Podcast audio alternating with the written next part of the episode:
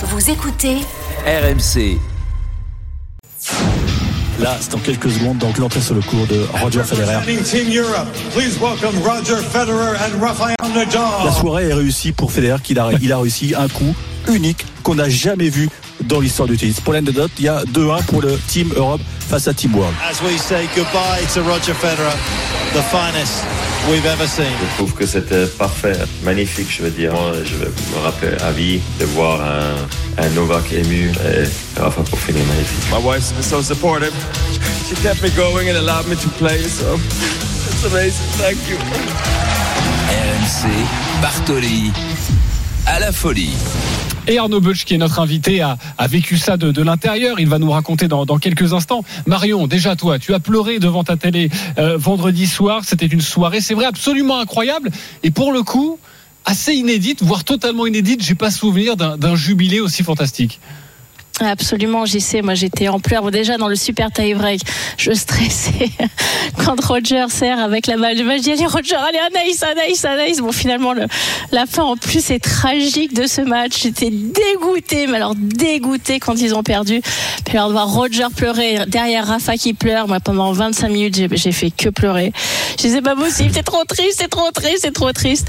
Euh, j'ai trouvé la venue de Mirka sur le terrain. D'ailleurs, on, on a écouté le son euh, de, Roger qui parle de son épouse, absolument fantastique. Le, l'accolade, en anglais on dit le hug, mais l'accolade qu'ils ont eu tous les deux à ce moment-là, c'est vraiment deux êtres humains avec un, amour si pur qui se retrouvent sur un moment tellement important dans la vie de Roger, ses enfants qui arrivent, ses parents bien sûr. J'ai trouvé ça en termes de, de degré d'émotion poussé à l'extrême. Je pense pas qu'il y avait une personne dans la salle ou même devant sa télé qui a qui a eu les yeux secs tellement c'est tellement c'était émouvant, tellement c'était parfait, tellement c'était Roger finalement.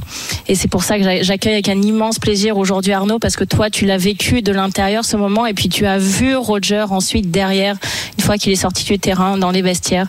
Donc si tu pouvais partager un petit peu avec nous justement ces minutes là et, comment ça s'est passé.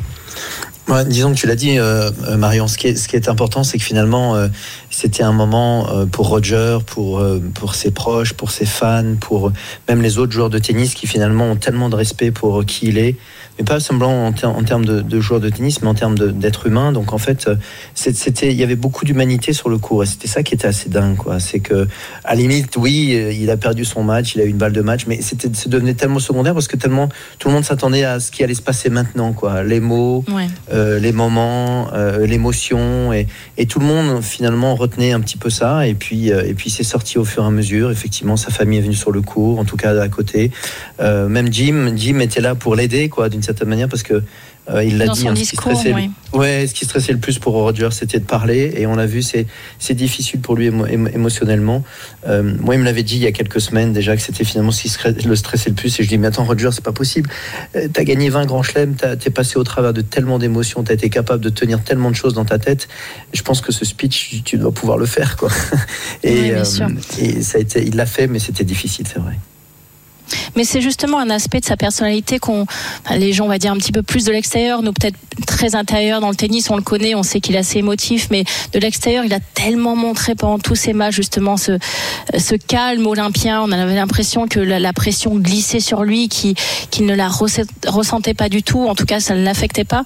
Et finalement, on sait qu'il est, extrêmement émotif et, peut-être justement au moment de tirer une page sur, sur ses 25 ans de carrière absolument hallucinante. C'est peut-être ça aussi qui l'a rattrapé. Est-ce que est-ce qu'il en avait un petit peu discuté avec toi à l'avance en disant écoute euh, euh, je vais choisir ce moment précis pour euh, pour partir ou finalement ça s'est un petit peu imposé à lui en fonction des résultats qu'il a eu de de ses examens médicaux?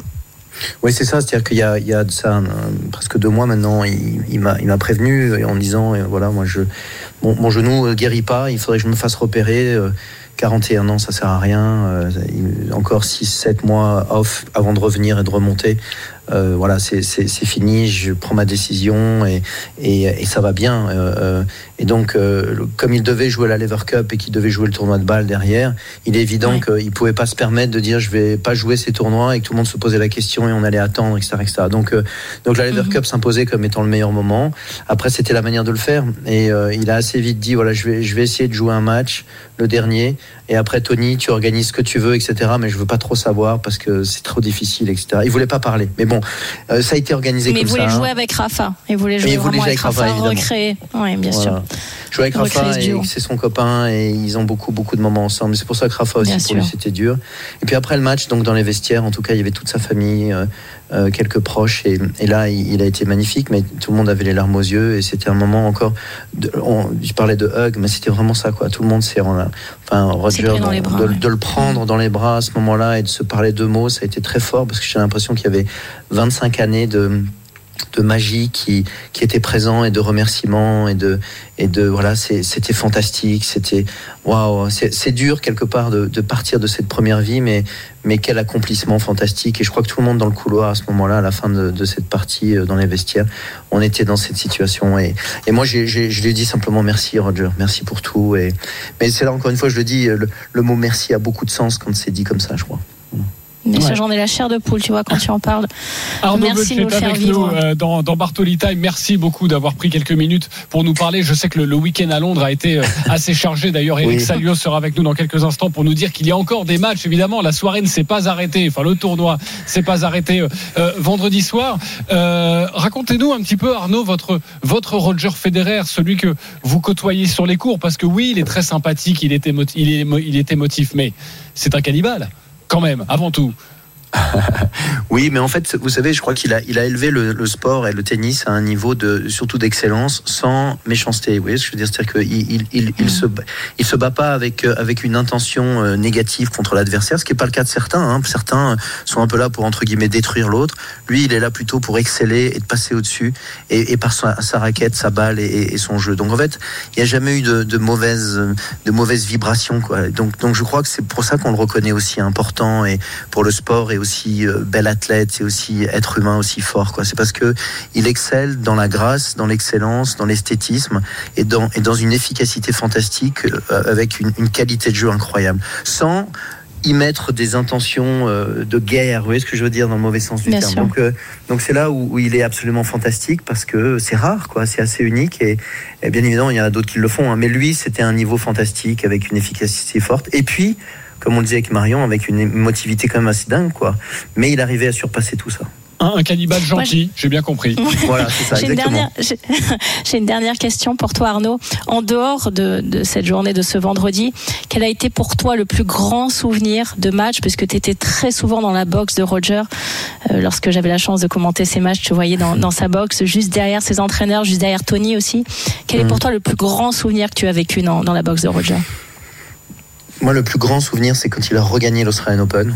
Euh, 2017. Après cette période, exactement, après cette période de, de, de, de blessures, euh, etc. Euh, parce qu'après, avant, avant, je dirais, il était dans une construction de carrière et puis il gagnait, il était fantastique et meilleur- absolument magique. Il y a eu un match à l'US Open contre Agassi qui était juste dingue. Enfin bref, on peut en parler, il y en a plein, quoi. Mais, mais à ce moment-là, c'était magique, quoi. Et, et le point à 4-3, lorsqu'il fait ce coup droit en demi-volée quasiment contre En Nadal. ligne Le long Ouais. ligne, exactement. C'est, le truc, c'était de la magie. Ce match, c'était de la magie. Et le fait qu'il gagne ce match, j'ai- j'étais, on était tous remplis d'un.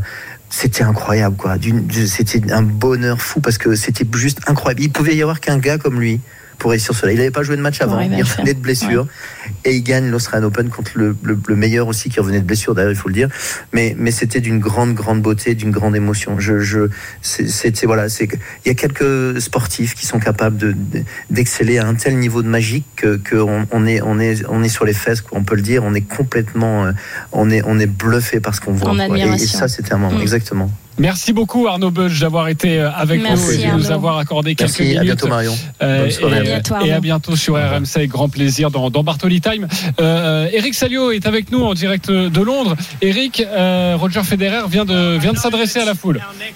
Oui, il vient de s'adresser à la foule en tant que, que perdant, puisque Team Europe, à la surprise générale, Aïe, aïe, aïe. a, a perdu les, les trois Oui, mais rencontres du dimanche. Et ses balles de match en taille Ah, break contre. Eric, mais qu'est-ce qui s'est passé? Pas Ah, je sais pas, mais je pense que Tsitsipas euh, s'est mis tout seul la pression et c'est vrai que c'est bah, c'est dommage pour Team Europe parce qu'ils étaient largement en tête euh, ce matin, euh, 8-4 et comme vous le savez ou pas, euh, les points du dimanche valent 3 points. Donc euh, Oui. il y a eu le double américain, Team Europe a gagné. Ensuite, euh, Félix Auger-Aliassime a battu Novak Djokovic et Frances Tiafo a battu Tsitsipas et donc ça a suffi donc pour amené le succès des rouges de John McEnroe qui pour l'instant avait toujours tout perdu et donc euh, il tire la tronche Federer je vous le dis il tire la tronche parce que et nous aussi on attendait peut-être euh, une photo euh, bah, de légende à savoir euh, Avec le dernier trophée.